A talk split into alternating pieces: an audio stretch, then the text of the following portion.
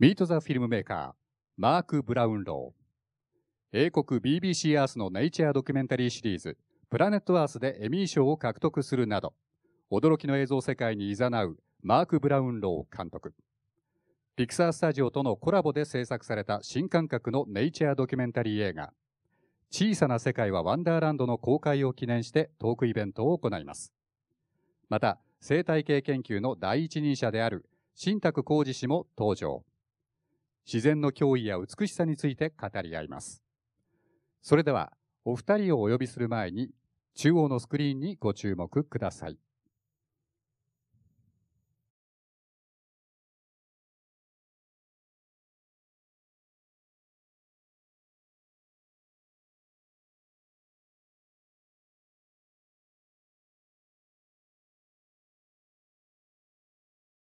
ここは地球のワンダーランド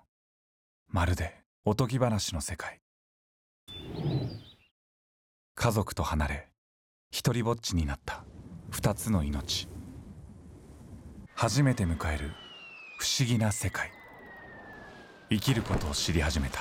小さなシマリス。そして砂漠では冒険の旅へと飛び出した。幼いスコーピオンマウス。夢と希望を胸いっぱいに膨らませて。しかしこの世界には大きな危険が潜んでいた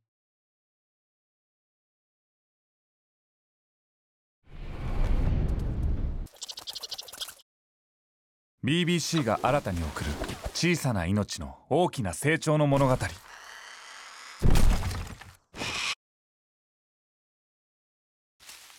さあ一緒に踏み出そう。この未知の世界へ。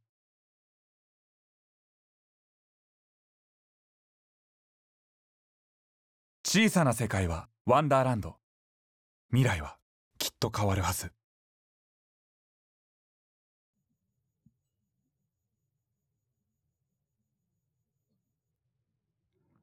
それではお待たせいたしました。お二人をお呼びしたいと思います。新宅浩二さん、そしてマーク・ブラウンロー監督です。皆さん盛大な拍手でお迎えください。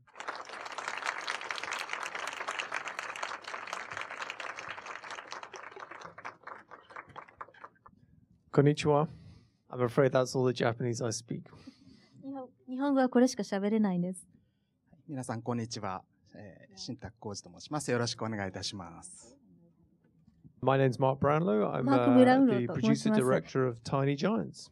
from the BBC. えー、BBC で仕事をしておりまして、えー、今回の、えー、映画のプロデューサーと監督を務めております。じゃあ、早速行きましょうかね。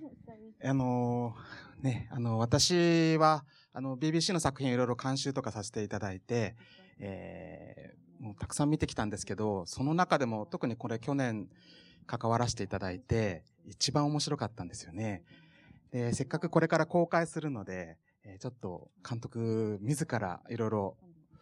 このね、見どころをこれから聞いてみたいなと思って、私も楽しみにしてましたので、いろいろこれからガンガン聞いていこうと思います。Okay, thank you very much. はい、ありがとうございます。よろしくお願いいたします。で早速なんですけれども、あの、BBC といえば、えー、なんか壮大なスケールのね、こう、地球全体を撮ったりだとか、大きい動物を取ったりするというイメージがたくさんあったんですけれども、その中で、こうどうしてこういう小さい動物たちにこう着目するきっかけになったんでしょうかね。そうなんです。やはりあの BBC のナチュラルヒストリーユニット、まあ、ネイチャーの映像をたくさんお届けしている、我々のあの送り出しているそういった映像の中でも今まで、例えばクジラだったり、イルカだったり、ゾウだったり、ライオンだったり、えを扱ってきましたけれども、こういった小さな生き物たちは今まで割と無視されてきていました。けれども僕にとってみれば我々の足元ぐらいの高さでしか、えー、の世界で暮らしているこの生き物たちの、えー、方がよほどたくさんいろいろなことを経験していると思ったんです。今あの、まあ、ね、あの、無視されたと言ってましたけど、実は技術的に難しいんじゃないでしょうかね。大きい動物より小さい動物を取るということが、私もチャレンジしてみましたけれども、とても難しくて、えー、Yeah, no, absolutely. I mean, I think first of all, story-wise, あの、まさに先生がおっしゃるその通りなんですよね。あの、この生き物たちは、まあ、非常に小さくて、彼らの世界のその物理の法則だったり、時間の流れというのは我々のものとはちょっと違います。で、その分だけ彼らの人生というのはアクション満載なんです。なので、大きな生き物よりももっと面白い、えー、そういう生活をしていると僕はあの思うんですけれども、撮影となるとやっぱり大きなチャレンジでした。えー、小さい20センチ、30センチぐらいのその視点を通してその見える世界を観客の方に、えー、経験してもらいたい同じサイズにもらって、まるであの映画のミクロキッズとあのいうと人間が小さなあのミニサイズになってしまってという冒険のあの映画があるんですけど、そういうようなことを実現したかった。でもそのためには大変な技術的なチャレンジがありました。そうですね。あの、一口に大きいものじゃなくて小さいものといっても、例えば技術的にも難しいわけですよね。あの、例えばカメラが、あの、マクロレンズ使えばいいっていうだけではないでしょうし、それからそれを 3D で撮るっていうのは、なんかちょっと想像を絶するんですけれども、どんなご苦労があったんでしょうかね。Well, where do I start? Um, まさに、あの、この、どこから話していいのかという感じだったんですけれども、この、あの、サイズの生き物たちを撮ろうと思った時に、機材がそもそもなかったんですね。で、あの、3D でまとっていますから、あの、全部の機材がだいたい半トンぐらいという、あの、量。えご存知のように、3D で撮っていると、カメラも2台必要になります。で、必要なその視差、目と目の間、えを、あの、ちゃんと考えて、まあ、距離をとって、撮影しなければいけない。で、まずその機材がたくさんある。えー、そしてそれを持って生き物を取らなければいけないから、機材の大きさが一つ目の問題。二つ目の問題が、生き物たちにそれを受け入れてもらわなければいけない。そして三つ目の問題が、それを取る、えー、今先生がおっしゃってたレンズがなかったということが問題になりました。で、あの、特にその 3D で彼らが見てるような奥行きのある世界を撮るために必要なそのレンズを、えー、開発しなければいけなかったので、アカデミー賞も受賞していらっしゃる専門家のピーター・パークスさんという方に特別なゼロリグという、えー、まあ装置、えー、そしてレンズを、潜水鏡レンズを、えー、開発してもらったんです。すごいですね。あのー、これ例えば、彼らは野生動物なわけですけれども、こう、絵コンテとかを描いたりするんでしょうか？Uh, yes, this is, um, we, the, the way we work is あの今回の場合、まあ、6ヶ月間の準備期間を持ちまして、その中でストーリーを練りました。専門家にお話を伺って、どんな行動をするのか、何が撮りたいのか、実際に何が撮れるのかということを精査し、でそれをさらに、えー、まあ、あの綿密なこうストーリーとして練り、そしてもちろん絵コンテも用意しています。で通常のそのあのネイチャー映像、えー、映画だったりというのは、例えばカメラ車からロングレンズを使って観察してずっとまあ撮り続ける。で、あの、起きていることをその撮影するという、えー、やり方をするんですけれどど、あの、例えばその、あの、まあ、映像を見ていただければ、実際の映画本編見ていただければ、あの、時間経過で、あの、森林の様子、えを見せたり、えあるいはそのトラッキングショット、カメラがその、えレールの上動きながら、その、えまあ、撮るような、そういったショットっていうのはかなり複雑ですし、あの、まあ、実際に撮るのもお金がかかるんですね。ですから、効率を考えたときに、絵コンテを用意して、なるべく効率のいい撮り方をするというのを、ために、まあ、絵コンテを用意しているわけです。まあ、しかし、あの、普通は絵コンテっていうのは、なんていうんでしょうね、ドラマとかえ人間のね、映画で作るようなものなので、こういうふうに、本当に絵コンテ通りに動物たち、野生動物がこう、うまく動いてくれるんでしょうかね。Very good question.、Um, animals, as you say, only do まさにあの、おっしゃってる通りですね。あの、当然その生き物というのは自分のやりたいことしかしないわけですから演出は受け付けてくれません。あの、絵コンテを用意するのは、まあ、いろいろその専門家の話を伺って、まあ、こういう行動が、あの、きっとあるだろうと。きっと取れるだろうと。まあ、そういう割とラフなアイディアを落とし込んで、えー、いるわけなんです。そして、まあ、自分たちのビジョンをその他の方と共有するためにも使うものなわけですけれども、あの、全くその何もターゲットを絞らずに現場に行かないためのものでもあります。実際の撮影となると当然ロケハンというか、あの、まあ、どんな場所なのかってことを先に確認してから撮影になるわけなんですが、今回登場しているシマリスのセクションというのは、カナダのモントリオール近くに、まあ、20年近く、まあ、森林のその、あの、地区を保護して、えー、そして、あの、科学者、専門家の方が、その、あの、で生息しているシマリスなどを、まあ、ずっと観察している場所があります。で、そこで撮影させていただいているんですね。で、あの、一般にも公開されている場所ですので、そして科学者が毎日観察している。ですから、ここにいるシマリスたちは、ま、人にとても慣れている。ですから、たくさんの機材を持った我々も、あの、恐れることは、あの、なかったわけなんです。えー、そして、実は、シマリスというのは、まあ、先生はご存知だと思いますが、あの、とっても起きるのが遅いんです。あの、寒いのが嫌いなので、あの、割とこう、暖かくなってから目を覚ます。ですから、僕らは朝早く寒いうちに機材全部持ち込んで、すべて準備を整えて、彼らが目を覚ますのを待待つという感じで撮影しました。その例えば、えー、どういうと、どのシーンがこう、撮るのが大変でしたかね？Uh, most of it was a challenge actually.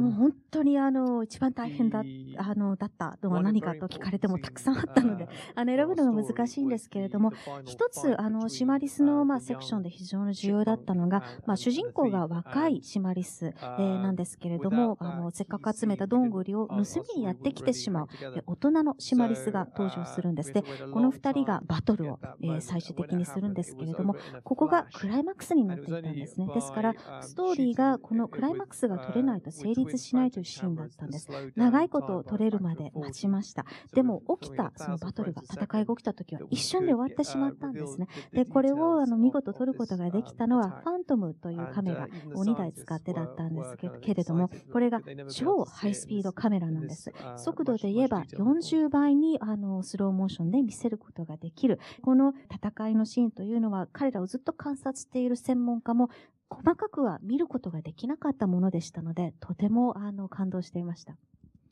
そのあの私も一番好きなシーンの一つが、まあ、ここですね。あの、そのスーパースロー、あの、ハイスピードで、毛並みが、どう、どう毛毛がね、こう立って動くのかとか、尻尾の使い方だとか、筋肉の動きまでね、鮮明に、これ、本当だったら、人間の目だと一瞬でバタバタっとしてわかんないんだけど、すごくわかるんですよね。Yes, and again, that's that's because we had these um, special high-speed cameras called the Phantom Maros. そうなんですよね。あの、さっき、あの、言ったファントムというカメラのおかげです。えー、このファントムというカメラをしかし2台撮って 3D で撮ったのは今回が初めての試みでした。So many extra factors of complication when you're filming in 3D. Uh, 3D というのは 2D よりもさっき申し上げたように右の目と左目で見ているものが少しずつ違うんだけれどもそれが合わせて 3D として成立しなければいけないので実は撮影がとても大変です。2D だったらば簡単に撮れたような映像が 3D だったからこそ、まあ、もうより大変にはなったんですけどだからこそあの、えー、新宅先生にあの褒めていただいたようにこのシーンはとても誇らしく思っています。皆さん知ってました？あのリスがね、あの、どんぐり食べるところ、どんぐり食べるのは皆さん知ってると思うんですけど、どうやって食べるかを、私は初めてこれで見たんですけど、こう回して食べるんですね。Yes, they're particularly fastidious eaters, and, and when you そうなんです。そのシマリスというのはどんぐりを本当に大切に食べるんですね。Over winter survival, you, you, you begin to あのやはりそれだけまあ彼らがサバイバルをするためにどんぐりというものが大切なものであるというのが分かります。長い冬を乗り越えるためには自分の地下にある巣穴に100個以上のどんぐりが溜まっていないと生き延びられないんですね。だから一個一個非常に大切に食べるんです。あので、まさにその口にその含む今様子を見ていただいていますけれども、えー、ちょっとこう磨くようにしてから口に含んで、あの、新宅先生がおっしゃったように回してみたりする。で、あの、このシーンは1秒120コマが撮れるカメあのカメラで撮っています。ですから、まあ、あの、5倍のスローで見ることができるんですね。で、このス、えー、ハイスピードで撮ったからこそ、この、このくらいそのな大切にしながら、まあ、あの、自分の食べ方というのが 彼らにあるんだというのが初めて分かったわけです。あのー、映像はもちろんすごいんですけれども、私がもう一つ、あの、新しいな、画期的だなと思ったのが、こう、音、音と音楽にすごく感動したんですけれども、もうなんていうんでしょう、カートゥーンの漫画見てるみたいな、楽しくなるね、あの、効果音というかね、音がはっきり聞き取れたり、音も立体的だったっていうところがすごく感動したんですけども、そういうところのこだわりとかもあったんでしょうかね。Of course, um, part of taking uh, the viewer into their world and, and heightening まさにあの今回はあの見ている方をこの彼らの世界に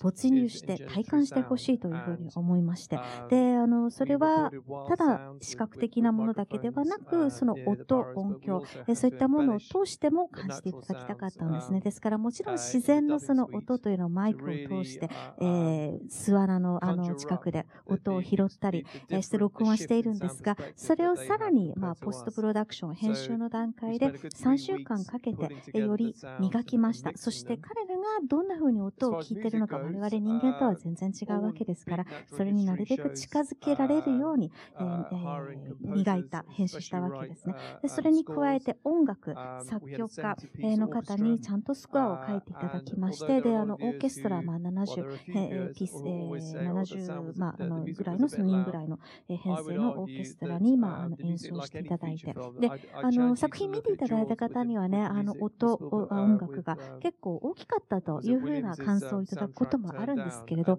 例えば、えー、ジョーズという映画を音楽をなしで見ていただいたらば、インパクトは減りますよね。つまり、その、実際映像体験をするときに、音や音響、えー、音楽というのがいかに重要かがわかります。I should add, um えもう一人の主人公がスコーピオンマウス、えー、というネズミなんですけれども、彼が後ろ足だけで立ってですね、えちょっとのけぞりながら遠吠えをするシーンが出てきます。で、その遠吠えの時のその鳴き声というのは人間の耳からすると、あの、こう、キューという高いね、あの、音にしか聞こえないんですけれども、これが、あの、彼らにどう聞こえているかというと、ちょっとピッチを、え変えるとですね、まるでライオンか狼が遠吠えしているような音に聞こえるんですね。つまり彼らの世界の中では、彼らはライオン、狼のように遠吠えをしているわけです。その感覚というのを見ている皆さんにも、えー、味わってほしくて、いろいろとあの音はあの楽しく遊びながら作りました。ね、あの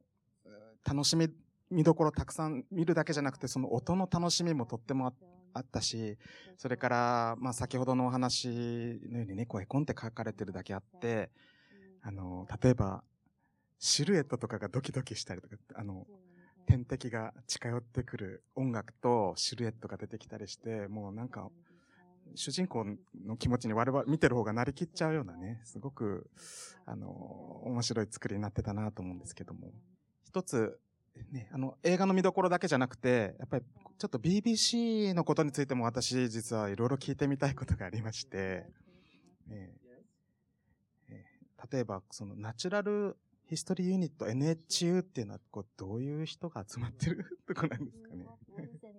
It's a strange crowd of biologists and bearded people and, and the rest of the TV industry. あのそうですね。NHU ナチュラルヒストリーユニットというのはまああの50年ぐらい以上の歴史があるまああの BBC というまあ放送局の中でもまあそういう自然の世界、ネイチャーについての映像を撮っているユニットなわけなんですけれども、本当にあのヒゲ面の科学者っぽい人があの多いと、えー、奇妙なあのちょっと変わった人間が多いというふうにちょっと苦笑しておっしゃっていましたけれども、あのメインストリームのテレビの業界からは、あいつらちょっと変わってるよな、みたいな目で見られるそうなんですが、あの、だからこそ、まあ面白いものが作れていると、僕自身は自負してあのいますし、働いている皆は、あの、ほとんどが生物学者であり、そしてストーリーテラー、そしてこの自然界、生き物たちが大好きな方々ばかりです。別にそのお金をいただいて何か自然保護だったりそういうことのキャンペーンのための映像を撮っているわけではないから、もちろんその、あの、そういったバランス感覚は必要になるわけですけれども、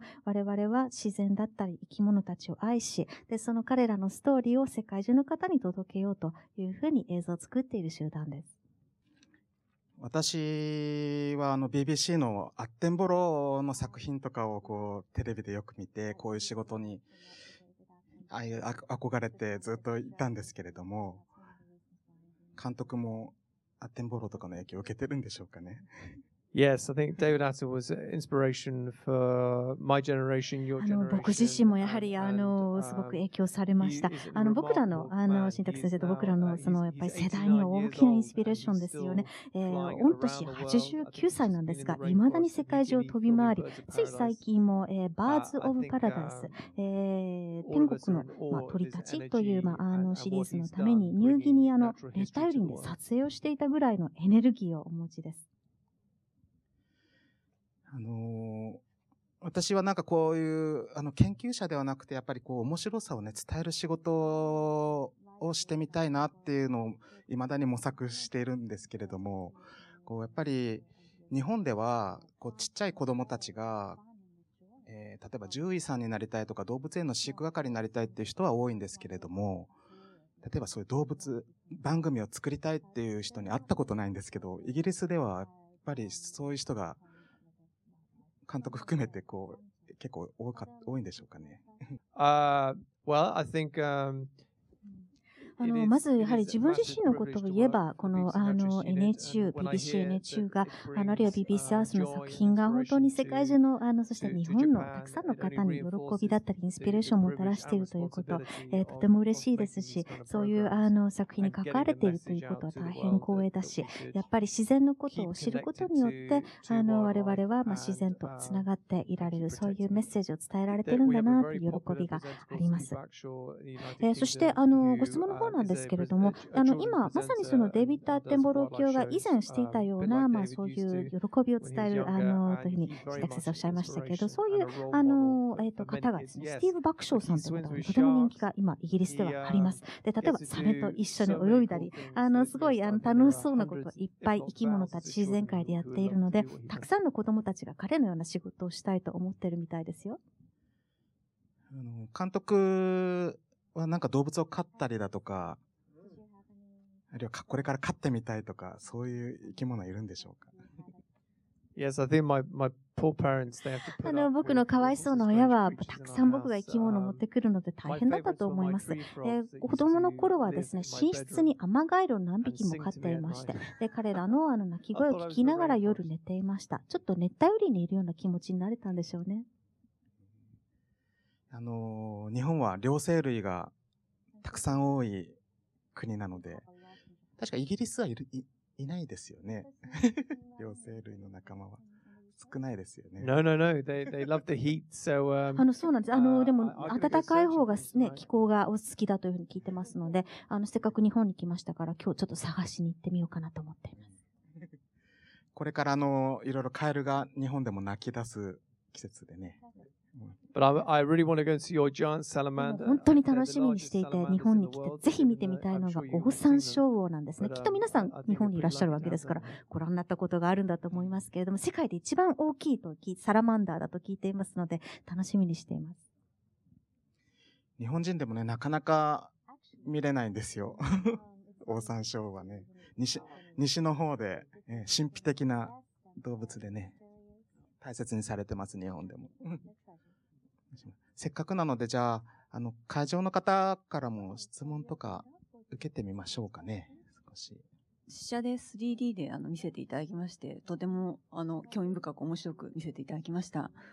であの今回あの尺があのプラネットアースとかと比べると短い40分という短いコンパクトな、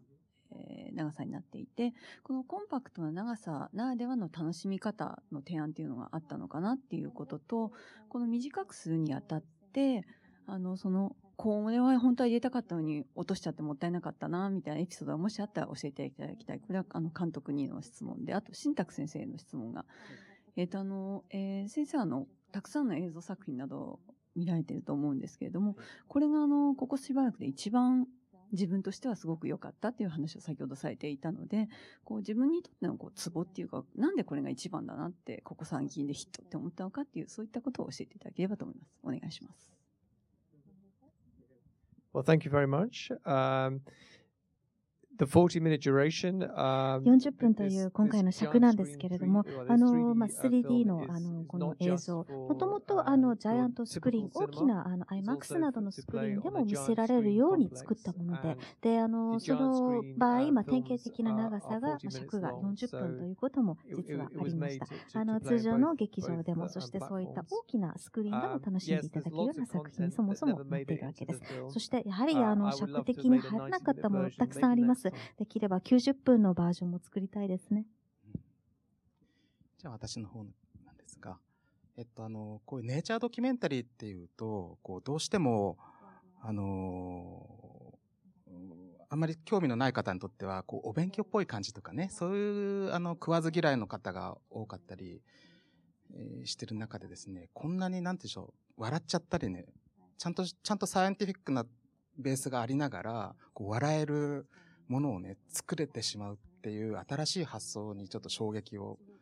受けましたね。なんかこういう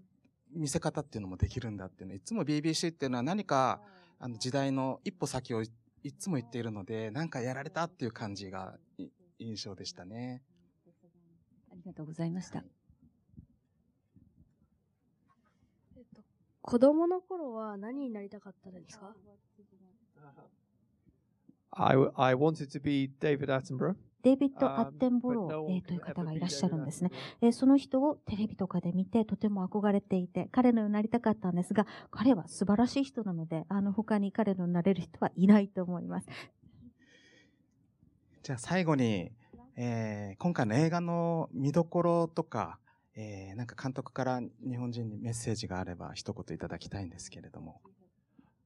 I hope that they um, gain an あ appreciation のこの作品を通して、life. まあ、小さな Uh, 生き物たちのことをもっと知っていただきたいですね。もしかしたら普段我々が生活している中であまり目を向けない、気づかないあの生き物たちかもしれないけれども、彼らもまたこの生態系の、一部であり um,、そして複雑に絡み合う食物連鎖の一部として、uh, えー我々が世界が um. 健康であるために必要なあのものなんです。なので、あの彼らのことを大切に思えて、持っていただけたら嬉しいです。とても興味深いお話たくさんありがとうございました。